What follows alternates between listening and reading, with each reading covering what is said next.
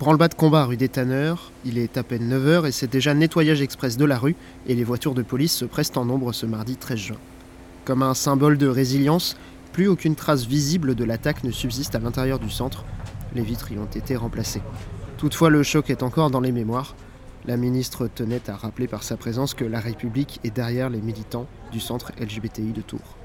Toute attaque perpétrée sur des centres, pour moi, sont des atteintes à la dignité humaine. Mais c'est aussi très important euh, de signifier que les personnes LGBT ne sont pas seules, que les Tourangeaux, que les Tourangelles ne sont pas seules. Et c'est vraiment dans ce sens-là que nous travaillons pour éviter que cette haine ne soit distillée dans les veines de notre société. La ministre rappelle ainsi à notre micro le rôle du gouvernement dans la sensibilisation de la population.